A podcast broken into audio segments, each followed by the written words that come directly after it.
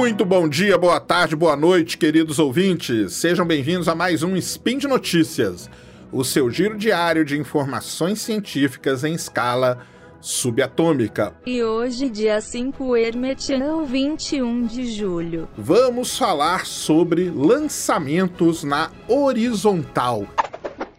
Speed Notícias.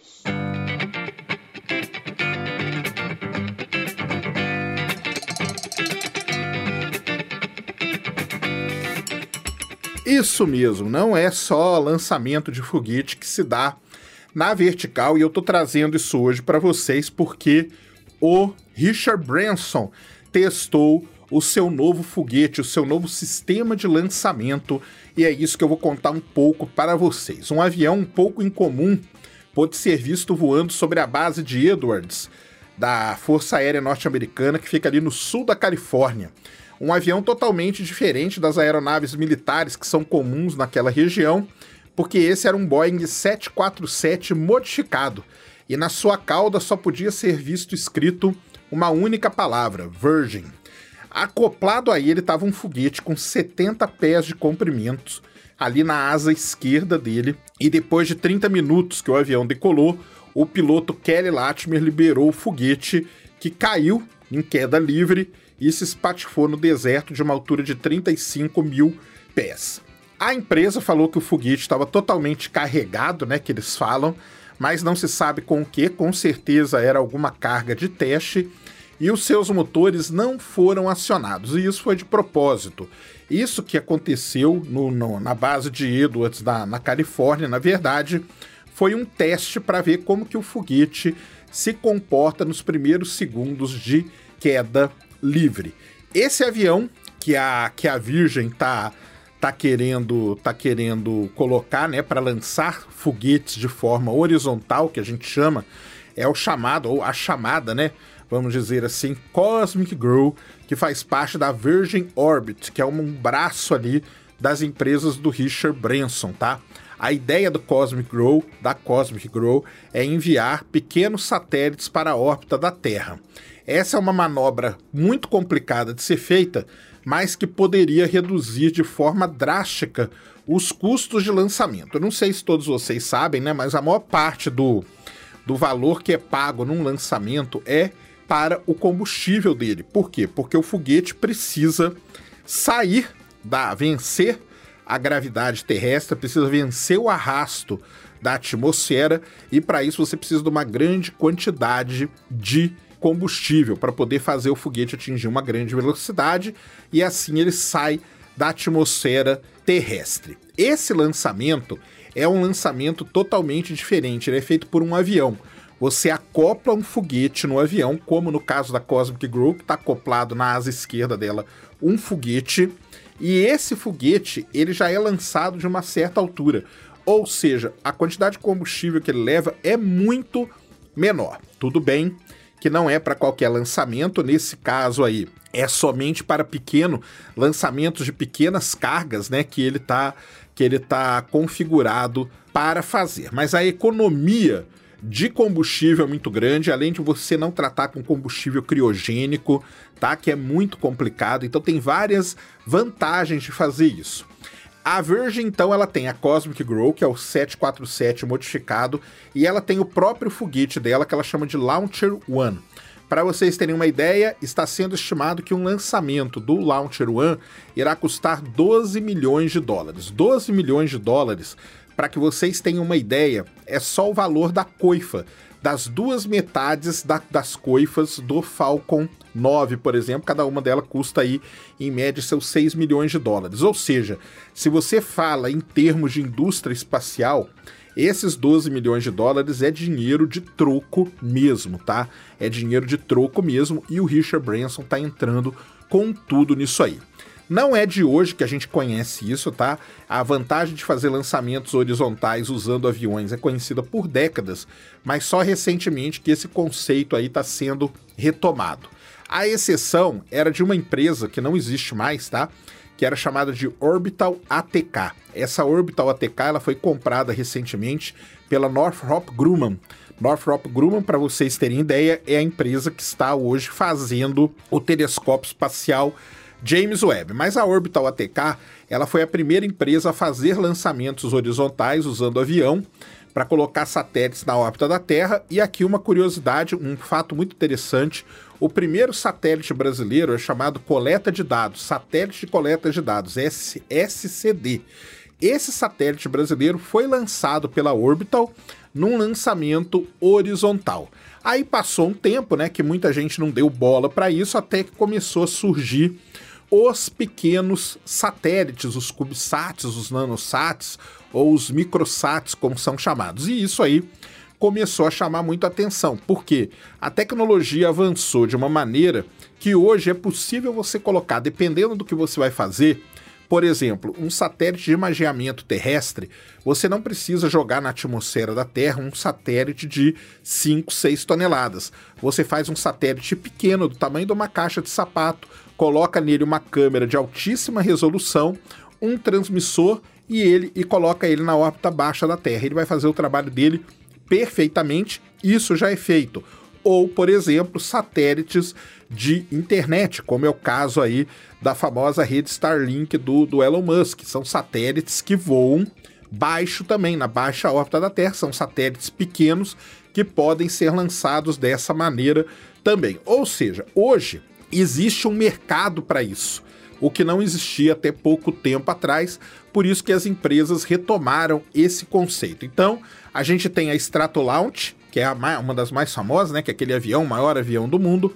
A Xcore também é uma empresa que faz isso que faz não, né? Que quer fazer.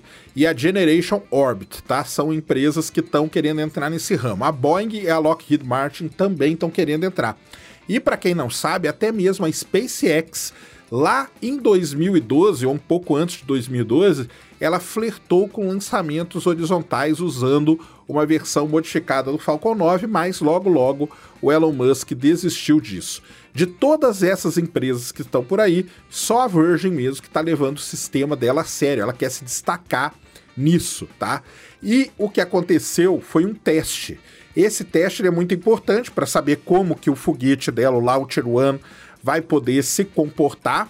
O próximo, né, passou por esse teste. O próximo teste é um teste de lançamento para a órbita, que deve acontecer daqui a aproximadamente três meses. E aí, se esse último teste aí der certo, esse para a órbita, aí a Virgin Orbit vai colocar oficialmente no mercado tudo isso. Dizem fontes aí ligadas à Virgin, ligadas a toda a indústria aeroespacial, que a Virgin Orbit já tem contratos firmados na casa dos 400 milhões de dólares com empresas como a OneWeb, que é uma, para quem não sabe o que é o OneWeb, é uma outra empresa que quer fazer um sistema de internet rápida igual a Starlink do, da, da SpaceX do Elon Musk, tá? A NASA também já firmou contrato com a Virgin Orbit e a Força Aérea Norte-Americana também. Tá? Diferente da SpaceX, né? A SpaceX usa o Falcon 9 para colocar grandes cargas no espaço, tá? A gente medindo em libras, né? que é a medida que se usa, 50 mil libras por aí na órbita baixa. Foguetes como o Launcher One da Virgin Orbit vão colocar ali 660 libras, o que é um pouco mais do que o Electron. O Electron, que é aquele foguete da Rocket Lab, também desenhado para colocar pequenos satélites na órbita, ele leva ali 500 libras de peso, tá? Então, você tem, digamos assim, um novo mercado se abrindo, tá? Você tem esse novo mercado se abrindo. Eu tô trazendo esse, esse podcast aqui para vocês pelo fato de que o Brasil, nós estamos aí, né, na luta aí para ver se Alcântara vai ser liberado ou não e tudo mais, né? Essa seria, né, no meu, ao meu ver, seria onde o Brasil poderia entrar, tá? Investir no lançamento de pequenas cargas para o espaço.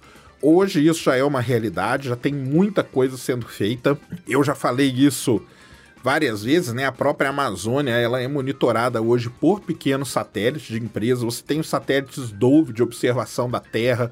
Você tem assim uma grande quantidade de pequenos satélites que podem ser lançados com foguetes pequenos, com foguetes menores e que você não teria tanto custo assim. Isso assim, com isso você viabilizaria todo esse negócio, tá? Para quem não conhece a Virgin, né? A Virgin é uma empresa do Richard Branson. Não é a única empresa dele, ele tem a Virgin Orbit, ele tem a Virgin Galactic, ele tem a Spaceship Company, tá? São três empresas. A Virgin Galactic talvez seja a mais famosa, que é aquela que tem a Spaceship One, Spaceship 2 para levar turistas para o espaço e a Virgin Orbit que vai entrar nesse lance aí de poder fazer voos com satélite. Uma outra coisa importante do Richard Branson é que a empresa dele, a Virgin Galactic, está se fundindo com uma outra empresa chamada Social Capital Redosofia e eles vão fazer, eles querem criar a primeira empresa privada de voos espaciais de capital aberto. O valor combinado dessas duas empresas vai ser de 1,5 bilhão de dólares. Então, é um cara visionário, é um cara que tem que executa muito, né? Tudo que ele pensa, na verdade, ele acaba executando e muito provavelmente vai dar tudo certo. O avião é muito bonito, tá? A Cosmic Grow é um aviãozão lindo.